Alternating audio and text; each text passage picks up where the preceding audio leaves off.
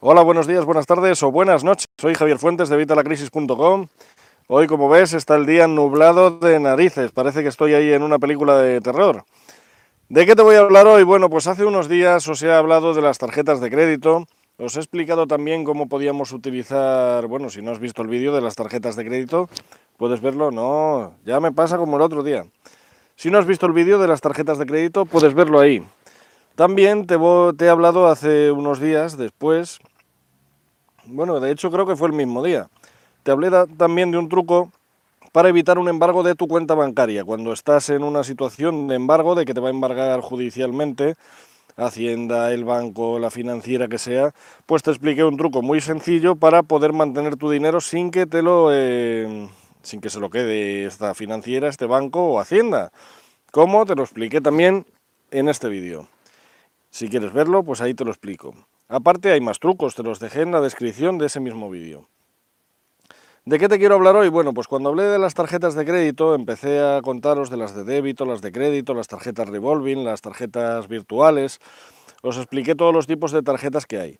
Pero eh, bueno, pues en las de crédito tampoco entré mucho en detalle y realmente, como digo en el vídeo, son las más peligrosas, son las que considero que nos pueden causar más problemas. Entonces hay cosas que tenemos que saber de las tarjetas de crédito que no sabemos.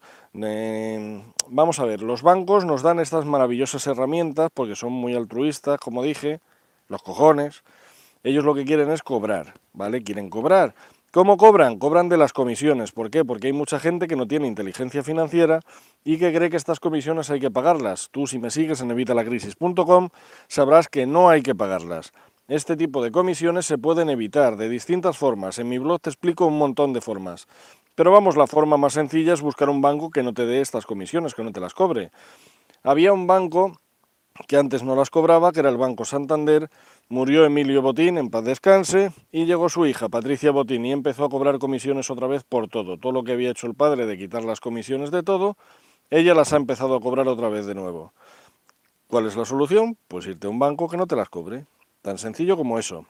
La mayoría de los bancos tradicionales no te las cobran si tú tienes metida ahí tu nómina, tu pensión, incluso con un ingreso recurrente que sea superior a 600, 700 euros, no te suelen cobrar comisión ninguna.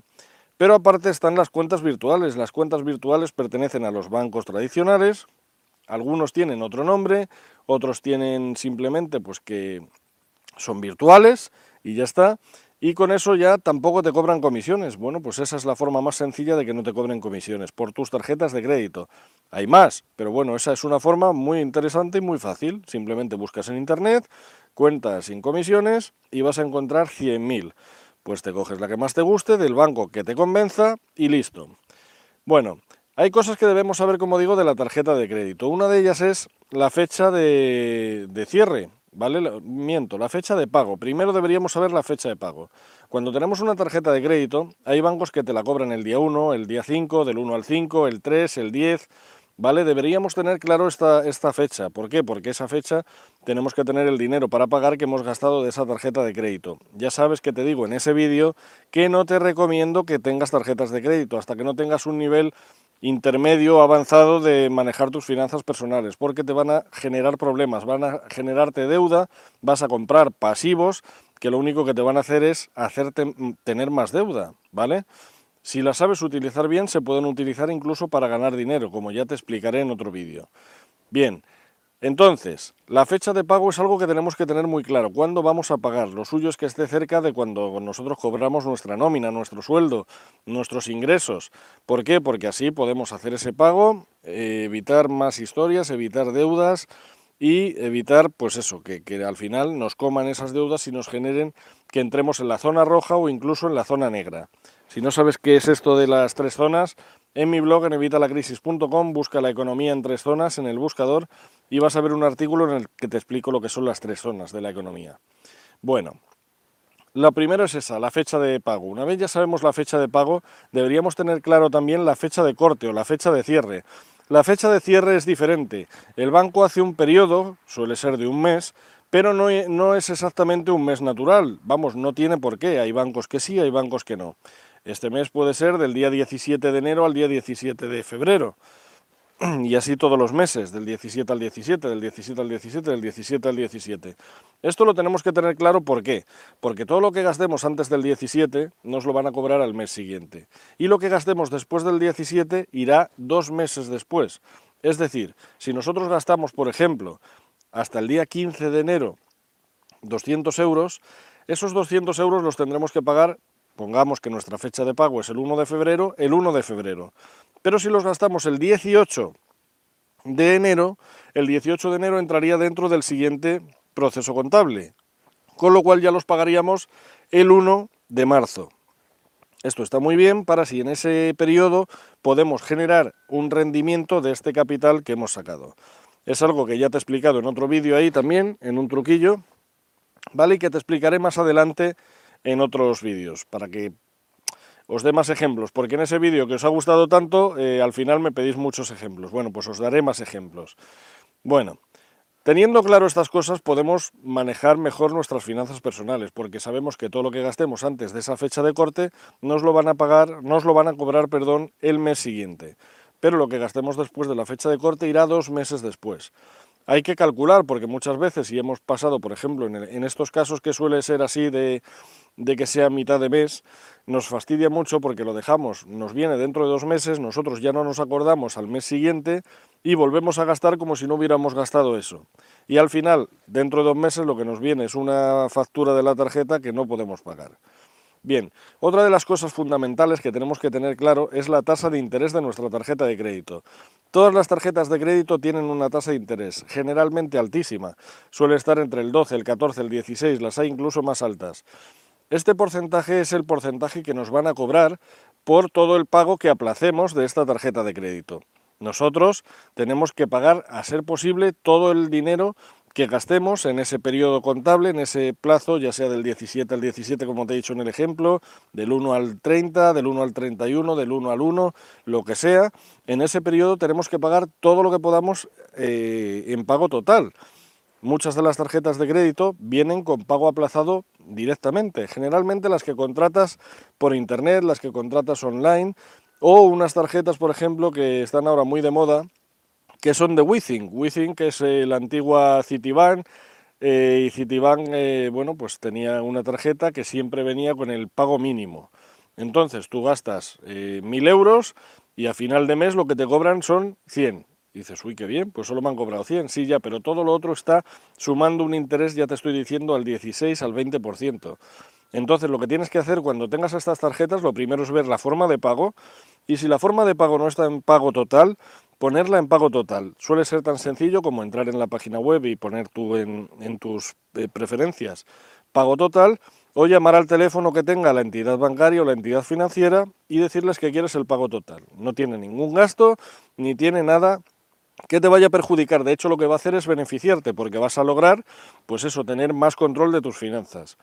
Viene una mala época y necesitas por narices disponer de este dinero y no vas a poder pagarlo, bueno, pues vale, ponlo al pago mínimo o ponlo al pago máximo que tú puedas pagar y luego evítalo cuanto antes, págatelo cuanto antes.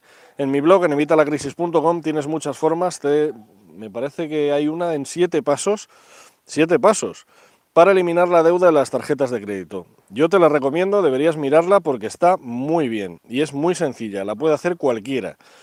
Y cuando antes te evites tus deudas, pues mejor, porque vas a pagar menos intereses.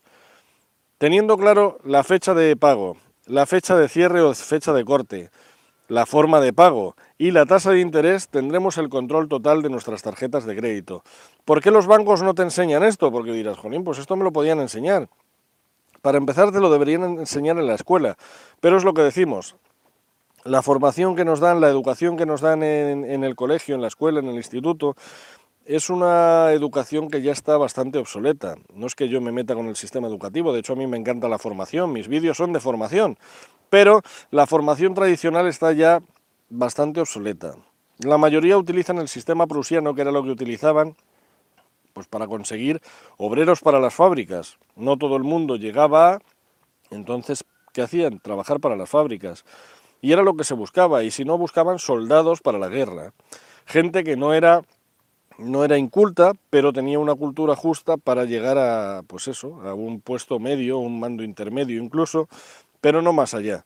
Y es lo que hay en nuestra educación. Por supuesto ha evolucionado, pero ha evolucionado siguiendo este mismo patrón. Se premian cosas que no deberían premiarse y hay cosas que se deberían premiar que no se premian. Y cuando fallas en algo, pues en lugar de premiarte o potenciarte aquello en lo que eres bueno, se centran en eso que eres malo. Y a ver, que está bien que hay que aprender las cosas, que está bien que hay que formarnos. Yo soy el primero que te lo digo. Tengo una academia en evitalacrisis.com. O sea, yo creo en la formación, pero tenemos que actualizarnos a los tiempos que corren, actualizarnos a los tiempos de hoy. Así que bueno, pues teniendo claro todo esto, vas a tener más inteligencia financiera y vas a tener más control de tus tarjetas de crédito. Eso, junto con los otros vídeos que ya te he comentado de las tarjetas de crédito, yo creo que te van a ayudar un montón. ¿Que quieres tener más formación financiera? Pues aquí tengo una lista de, de reproducción en la que vas a tener un montón de vídeos todo sobre formación financiera, para que mejores tu inteligencia financiera, para que las cosas que son obvias y que otra persona a lo mejor no se ha dado cuenta, pues tú las sepas. Y con eso vas descodificando el código del dinero, vas descifrando cómo funciona el dinero, vas aprendiendo a manejarlo de forma inteligente. Te va a rendir más, vas a tener más ingresos y vas a mejorar tus finanzas personales. Nada más por el vídeo de hoy, por supuesto, no te lo he dicho hoy todavía, así que suscríbete aquí abajo para que tengas más vídeos tan buenos como este. Dale me gusta, por favor, si te ha gustado, dale like, el pulgar arriba, y si quieres que trate algún tema concreto, si tienes alguna duda, algún problema, déjamelo en los comentarios. Os voy a responder, haremos algún vídeo de preguntas y respuestas, os comento un vídeo simplemente hablando de esa pregunta que me hayáis hecho lo que sea. Yo esto lo hago por y para vosotros, así que por favor apuntaros aquí abajo y de hecho, o sea, en los comentarios. Y de hecho, por favor, suscribiros porque estoy con el reto de Leandro que le tengo que dar en los morros. Y es mañana, no, sí, mañana, mañana ya es cuando vence el reto, mañana 24, Nochebuena.